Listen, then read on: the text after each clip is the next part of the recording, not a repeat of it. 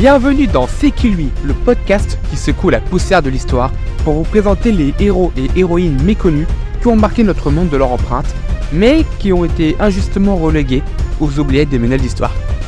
Assez des Césars, des Jeanne d'Arc et des Louis XIV. Il est temps de faire place à ceux et celles qui ont vécu des vies incroyables, qui ont façonné des époques entières, mais dont le nom a été éclipsé par les stars de l'histoire. Dans chaque épisode de C'est qui lui, nous partons à la découverte de ces personnages fascinants qui méritent leur moment sous le projecteur. Attendez-vous à des récits palpitants, des anecdotes surprenantes et des aventures incroyables. Vous serez émerveillé par ces figures historiques méritantes, de rebelles obscurs aux inventeurs méconnus, des explorateurs intrépides aux artistes incompris. Rejoignez-nous pour une plongée profonde dans la vie de ces hommes et de ces femmes qui ont joué un rôle essentiel dans la construction de notre monde. Préparez-vous à vous dire, c'est qui lui et à être surpris par ce que vous allez y découvrir. Chaque vie compte, chaque histoire mérite d'être entendue, et chaque lui et chaque elle a marqué le monde à sa manière unique. Préparez-vous à être éduqué, diverti et inspiré par ces trésors historiques oubliés. Ne manquez pas un seul épisode chaque semaine, car qui sait qui nous présenteront ensuite Il y a eu des moments violents dans l'histoire de France. Des guerres civiles, des massacres. Il y en a eu des révolutions, des insurrections contre le régime en place, mais aucune de ces mouvements protestataires n'est plus connue que la Révolution française. De nombreuses personnes sont illustrées lors de cette révolution, et de nombreuses femmes aussi. Aujourd'hui, je vous propose de partir à la rencontre d'une femme qui deviendra l'égérie des Girondins, jusqu'à en perdre la tête, mais éclipsée par le nom d'Olympe de Gouges, figure féminine la plus connue de la Révolution française. Vous l'avez compris Aujourd'hui, ça va être un épisode joyeux et avec très peu de morts. Mais Manon Roland, c'est qui elle? Née le 17 mars 1754 dans l'île de la Cité, à Paris, Jeanne-Marie Flippon est la fille d'un homme aisé, mais joueur et coureur de jupons, et de Marguerite Bimon. Placée en nourrice jusqu'à l'âge de ses deux ans, elle est la seule survivante de sept enfants du couple et concentra toute l'affection de ses parents. Très pieuse et très intelligente, au caractère ferme et résolu, elle montra de grandes aptitudes pour les études. À 8 ans, elle se passionna pour la lecture aussi bien antique, religieuse ou issue des Lumières.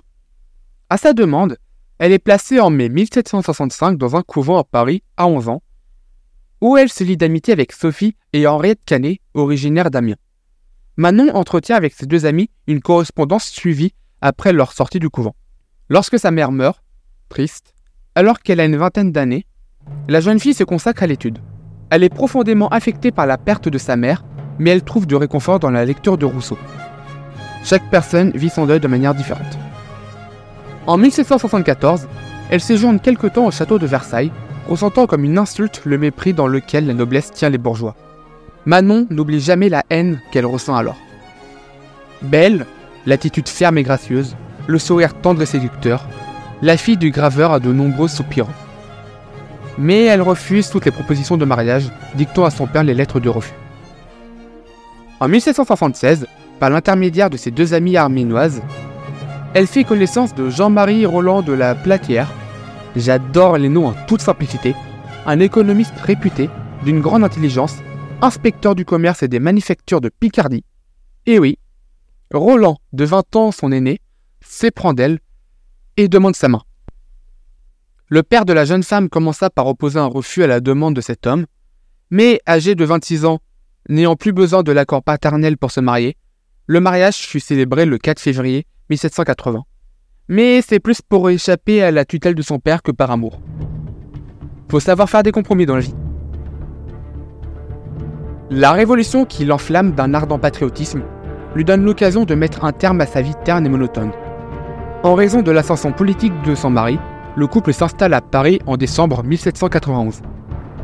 Elle rejoint le club des Jacobins, un club politique et rencontre Robespierre. Vous savez, cet homme célèbre Tristement célèbre. Manon est très intelligente, rédige et récite de nombreux discours. Grâce à son réseau, son mari devient ministre de l'Intérieur de Louis XVI.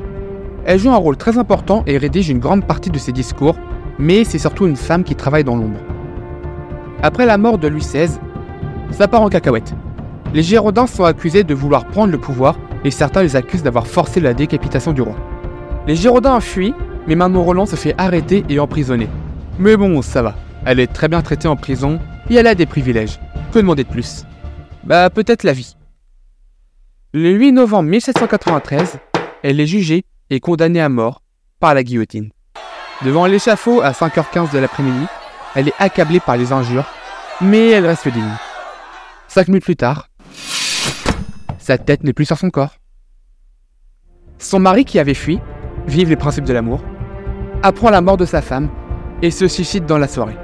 La figure de Manon Roland devient au 19e siècle, sous la plume de Lamartine, Sandal ou Michelet, une légende, celle d'une héroïne de la Révolution et d'une martyre de la liberté.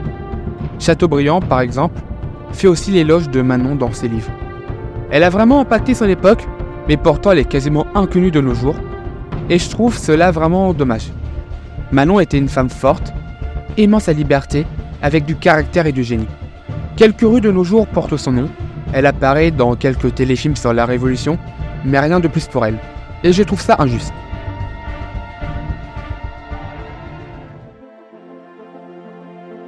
Voilà, maintenant tu connais l'histoire de Manon Roland, figure féminine de la Révolution française. J'espère que cet épisode t'a plu. Si tu n'as pas envie de passer à côté d'autres vies incroyables, je t'invite à t'abonner à mon podcast pour ne rater aucune sortie. Je t'invite aussi à me suivre sur Thread et Instagram pour ne rater aucune information sur les épisodes suivants. Je te remercie d'avoir écouté son histoire et je te dis à la semaine prochaine pour un nouvel épisode. Mais maintenant, si tu vois le nom de Manon Roland, tu ne pourras plus dire c'est qui elle?